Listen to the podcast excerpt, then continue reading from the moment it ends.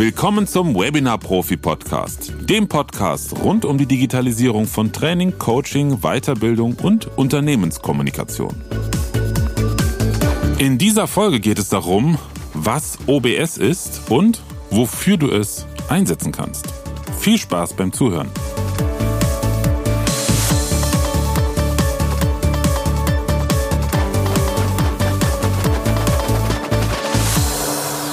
OBS, du hast sicherlich schon öfters davon gelesen oder auch gehört von Kolleginnen und Kollegen, die dir vielleicht schon mal erzählt haben, ja, dich gefragt haben, nutzt du vielleicht auch schon OBS bei deinen Livestreams oder bei deinen Webinaren?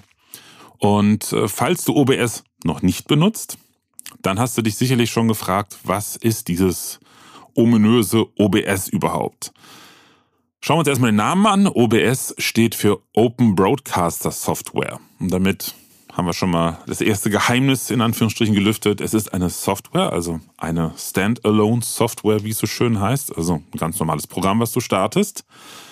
Und das Haupteinsatzgebiet dieser Software, das ist Livestreaming und Videorecording. Wobei ursprünglich das Videorecording, also das Aufnehmen von Videos, eher so eine Nebenfunktion war, aber du könntest OBS auch problemlos ausschließlich zum Aufnehmen von Videos verwenden. Dann, bevor wir jetzt weiter ins Detail gehen, noch eine kleine Begriffsklärung zum Thema Livestreaming. Was ist Livestreaming überhaupt? Ganz klassisch bedeutet Livestreaming, dass du Video und Audio live ins Internet stellst, also bereitstellst. Das ist im Prinzip sowas, äh, man könnte sagen, es ist wie Internet TV, Internet Fernsehen auf Plattformen wie zum Beispiel Facebook, LinkedIn und natürlich der Mutter aller Streaming-Plattformen YouTube. Das bedeutet, dass du nicht eine Datei aufnimmst, ein Video aufnimmst und dann zur Verfügung stellst, sondern dass du wirklich live die Inhalte ins Netz stellst und dann natürlich auch auf Rückmeldungen deiner Zuschauerinnen und Zuschauer reagieren kannst. Und um das zu bewerkstelligen, braucht man natürlich eine Software. Ich hatte im letzten Podcast schon mal davon erzählt, dass es ja grundsätzlich auch mit Zoom möglich ist, einen Livestream bei YouTube beziehungsweise LinkedIn oder auch Facebook zu machen, aber aufgrund der Beschränkungen, der qualitativen Beschränkungen bei Zoom und der wirklich, naja, doch ziemlich miserablen Bild- und teilweise auch Tonqualität im Vergleich zu einem direkten Stream auf YouTube, da Zoom nicht unbedingt, ja, nützlich ist oder nicht zu empfehlen ist. Im Gegensatz zu OBS. Also, wenn du auf YouTube streamen willst, kannst du das natürlich auch direkt über den Browser machen. Aber wenn du nicht einfach nur Kamera und Mikrofon einbinden möchtest, also nur ein einziges Kamerabild und dazu sprechen möchtest, dann brauchst du OBS. OBS ist nämlich nicht einfach nur eine Livestreaming-Software, um, wie gesagt, auf diese Plattform zu streamen, sondern du kannst auch, wenn du mehrere Kameras hast, also zum Beispiel mehrere Webcams, kannst du zwischen diesen Kameras hin und her schalten. Du kannst ähm, Grafiken einblenden, du kannst ähm, virtuelle Hintergründe einblenden, du kannst verschiedene Bildausschnitte umschalten. Und das Ganze läuft über sogenannte Szenen. Das bedeutet, du kannst in OBS mehrere Szenen, also beliebig viele Szenen anlegen und für jede Szene definieren, was soll dann nachher in der Ausgabe, also in dem Programmbild, in dem Programmvideostream, wie man es nennt, was rausgesendet wird an YouTube und Co. Was soll da gerade aktuell zu sehen sein? Nehmen wir mal ein Beispiel, ein Klassiker. Man startet einen Livestream, dann sollte da ja zuerst kurz eine Titelfolie oder auch ein Video, ein Countdown-Video zu sehen sein. Ähm, zwei Minuten rückwärts gezählt mit ein bisschen Musik. Das wäre dann der Inhalt von Szene 1. Da kannst du dann ein Video einbinden und abspielen. Das wird dann live gestreamt. Wenn du auf Szene 2 umschaltest, möchtest du, dass du nachdem dieser Countdown gelaufen ist, erstmal du zu sehen bist und dann vielleicht noch zusätzlich eine Bauchbinde mit deinem Namen eingeblendet wird. Eine Bauchbinde, das ist eine, ja, ein Text, ein Titel, der klassischerweise im Fernsehen auf Bauchhöhe der Moderatoren gezeigt wird und daher nennt man das eine Bauchbinde. So, das könntest du jetzt für Szene 2 einstellen, könntest dann auch für Szene 2 definieren, dass über ein weitere Tastaturkommando, dass dann eine Bauchbinde ein- und ausgeblendet wird. Und dann auf Szene 3 könntest du beispielsweise, wenn du jetzt ein Webinar gibst, eine Folie aus deiner PowerPoint-Präsentation gezeigt werden und du ganz klein oben rechts in der Seite mit deinem Videobild. Und das kannst du für Szene 3 einstellen. Du kannst auch PowerPoint einbinden, du kannst auch externe Computer einbinden übers Netzwerk. Du kannst auch einzelne Bilder einbinden, einbinden, was du möchtest. Beispielsweise jetzt bei uns in Szene 3. Und dich dann oben rechts in die Ecke packen. Ja, und dann kannst du, wenn du nur diese drei Szenen hast in unserem Beispiel, kannst du zwischen diesen Szenen immer wieder umschalten und kannst du noch eine vierte Szene definieren, wo du zum Beispiel noch eine zweite Kamera einbindest, mit der du was zeichnest und was zeigst, ähm, beziehungsweise natürlich nicht mit der Kamera, sondern die zum Beispiel auf ähm, ein Whiteboard äh, ausgerichtet ist, wo du dann drauf zeichnest. Oder du kannst natürlich auch ein Tablet einbinden und irgendwas anderes, mit dem du Medien präsentieren möchtest. Und dann kannst du zwischen diesen verschiedenen Szenen hin und her schalten. Das heißt, eine Szene ist immer eine Kombination aus Bild und Ton. Dabei können es verschiedene, also wirklich auch mehrere Bildquellen parallel sein. Kamera, wirklich ein Foto, ein Video, Hintergrundgrafik, was auch immer, plus Mikrofon oder mehrere Mikrofone. Und das Ganze kannst du dann auch noch jeweils mit Effekten bearbeiten. Das heißt, jede Videoquelle, sagen wir mal Szene 2, da bist du zu sehen in deinem Raum und du hast eine Bauchbinde und du merkst, ha, das Videobild von deiner Webcam beispielsweise, das ist ein bisschen, ist ein bisschen dunkel und hat ein bisschen wenig Farbe, dann kannst du für diese Videoquelle, also für deine Webcam, kannst du ähm, entsprechende Farbanpassungen machen über sogenannte Filter. Das sind Videoeffekte und kannst dann da ein bisschen mehr Farbe reingeben und das Bild ein bisschen heller machen. Genauso funktioniert das dann auch mit dem sogenannten Greenscreen Keying. Das Thema Greenscreen ist ja ähm, in vielen Webinaren und in vielen Livestreams immer noch sehr beliebt. Ähm, das ist ganz interessant, weil wir haben vor über zehn Jahren schon ganz viel mit Greenscreen gearbeitet im Bereich Training, im Bereich Schulung haben damals sehr viele Trainingsvideos für diverse namhafte Konzerne produziert vor Greenscreen. Und damals war das total hip, weil da fing es so an, dass die Technik dafür langsam bezahlbarer wurde. Also man nicht jetzt 50 bis 80.000 Euro ausgeben musste für eine Hardware, die halt dieses Greenscreen keying kann, sondern es gab die erste Software, mit der man das gut machen konnte und so weiter und so fort.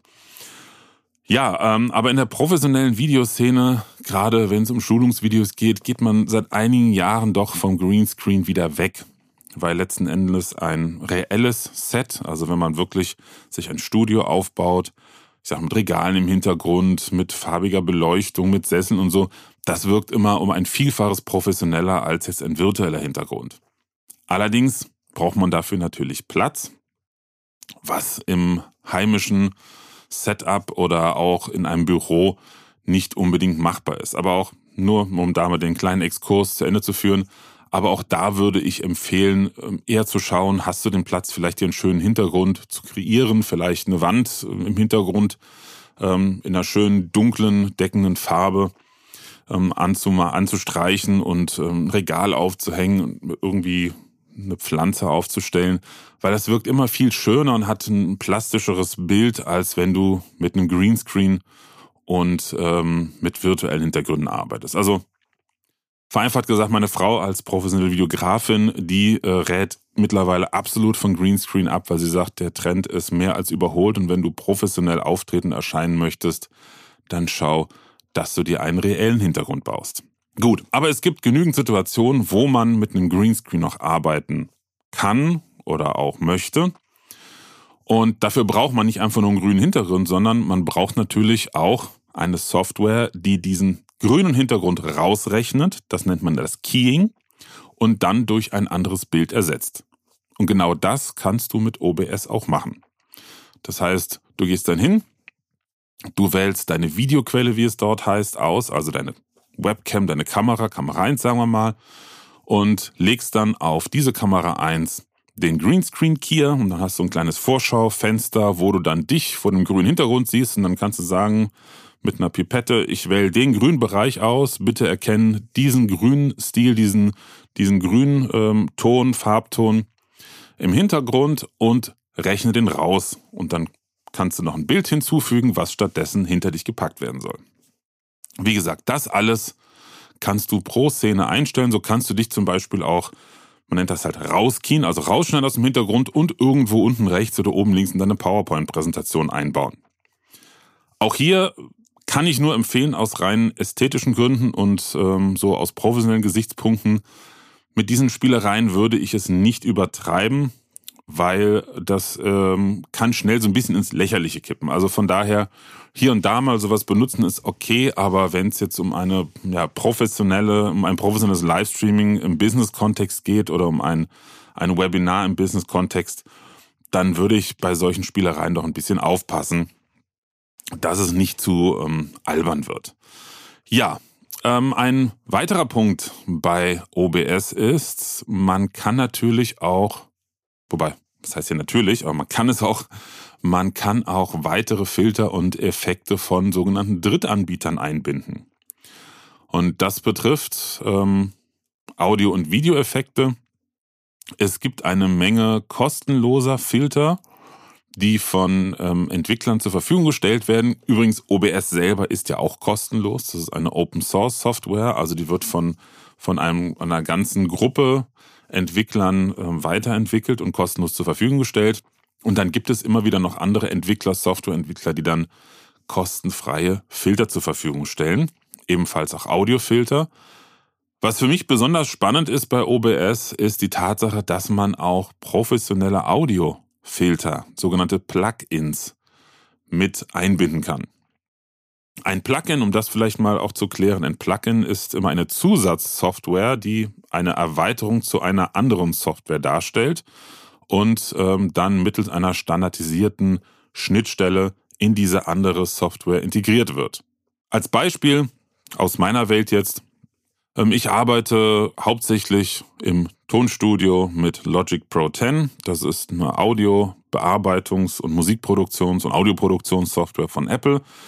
Die hat schon eine ganze Menge an sogenannten Audio-Plugins, an Audio-Filtern integriert, mit denen ich alle möglichen Sachen machen kann, Ton verbessern, Ton verändern.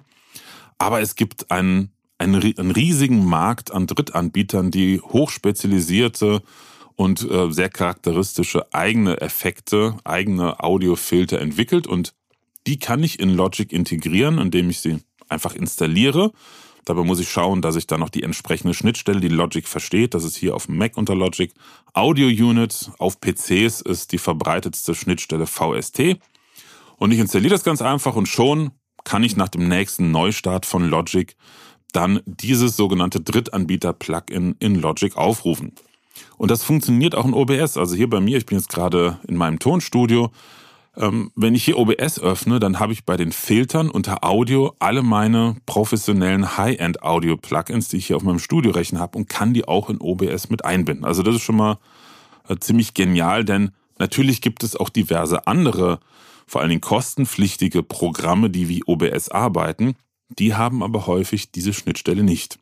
Also, fassen wir mal kurz zusammen. OBS ist eine kostenfreie Software, mit der man zwischen Szenen oder auch natürlich ähm, verschiedene Kameras umschalten kann, mit der man die Qualität von Bild und Ton noch verbessern oder verändern kann und mit der man ja das sogenannte Sendesignal, also das, was am Ende zu sehen ist, die jeweilige Szene, ähm, dass man das auch aufnehmen kann.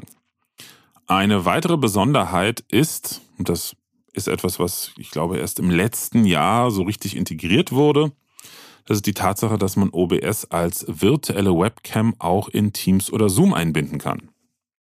Das ist natürlich dann besonders spannend, wenn du Webinare machst oder auch Zoom zum Präsentieren bei Verkaufsgesprächen, bei Pitch-Terminen ähm, oder auch bei Coachings verwenden möchtest. Das heißt, du kannst in OBS bei der sogenannten Ausgabesteuerung, da kannst du einmal sagen Stream starten, dann streamt OBS halt live auf die Plattform, die du zuvor entsprechend eingerichtet hast. Oder du kannst auf einen Knopf drücken, der heißt äh, virtuelle Kamera starten.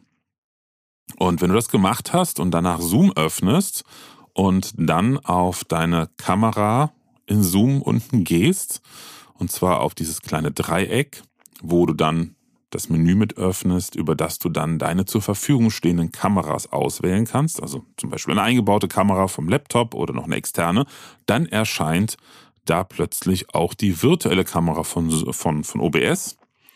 Und dann wird das, was du in OBS gerade live schaltest, als Videosignal raus in Zoom gegeben und du kannst es in deinem Zoom-Call zeigen. Das heißt, du wählst dann in Zoom oder auch in Teams, das ist im Prinzip das gleiche, wählst du nicht mehr deine, deine Webcam oder deine Kamera als Videoquelle aus, sondern OBS und arbeitest dann im Prinzip nur noch mit OBS. Das ist ganz toll, weil damit kannst du natürlich sehr umfangreiche und aufwendige Präsentationen und Webinare machen. Das Ganze hat nur einen, leider einen äh, ziemlich heftigen Haken.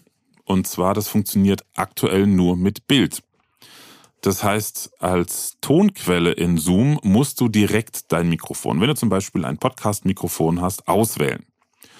Da denkst du dir jetzt, naja, ist ja völlig wurscht, wenn ich jetzt äh, äh OBS als Videoquelle, als virtuelle Webcam in Zoom auswähle und die Kamera direkt äh, und das Mikrofon direkt, äh, macht doch keinen Unterschied. Doch das macht einen ganz großen Unterschied. Erstens, du kannst die Plugins zur Audioverbesserung nicht für dein Mikrofon nutzen. Weil dein Mikrofon geht ja direkt in Zoom rein, ohne vorher durch OBS zu laufen. Das ist das eine. Und ein viel größeres Problem, was auch ganz, ganz vielen Trainern, die OBS-Schulungen machen, ich habe da viele gesehen und mir auch ein paar Sachen angeschaut, ähm, häufig nicht bewusst ist, und das sieht man dann auch teilweise in den Webinaren, ist die Tatsache, dass durch die Verarbeitung des Videosignals in OBS das Videosignal verzögert wird. Sprich, vor OBS sind das Videobild von deiner Kamera und der dazugehörige Ton von deinem Podcast-Mikrofon synchron. Dann geht dein Tonsignal direkt in Zoom rein, aber dein Videosignal macht noch eine kleine Umgehung über OBS. Und spätestens, wenn du mit Greenscreen arbeitest, was eine recht rechenintensive Aufgabe für OBS ist, hat dein Bild eine deutliche Verzögerung.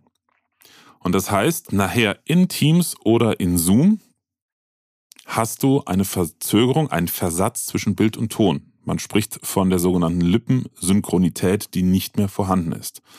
Du sagst zum Beispiel Platz, ne, also so ein sehr, sehr äh, explosiver Laut, das P von Platz am Anfang und du hörst das P, bevor deine Lippen im Bild sich überhaupt entsprechend bewegt haben. Und ähm, das fällt, je nachdem, wie aufwendig die Videobearbeitung ist, schon ziemlich stark ins Gewicht und dann auch einem Laien auf. Und das ist halt immer so ein Punkt.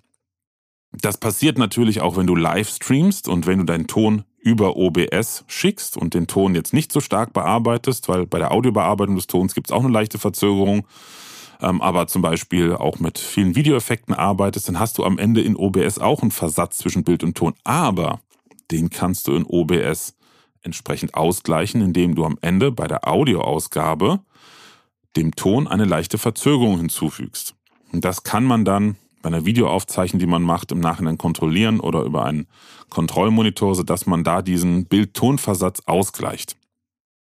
Aber da, wie gesagt, die virtuelle Kamera nur das Videobild in Zoom gibt, wenn du also OBS zusammen mit Zoom verwendest und der Ton direkt kommt, kannst du den Ton nicht verzögern und hast immer einen Bild-Tonversatz. Das ist natürlich ziemlich ärgerlich. Es gibt sogenannte Workarounds. Das heißt, man muss mit zusätzlicher Software, die auch kostenlos ist, arbeiten. Und das ist eine so, sogenannte Virtual Cable Lösung. Das ist also eine Software, die quasi ein virtuelles Audiokabel ähm, ja, darstellt, sodass du dann doch letzten Endes den Ton von OBS in Zoom reinholen kannst.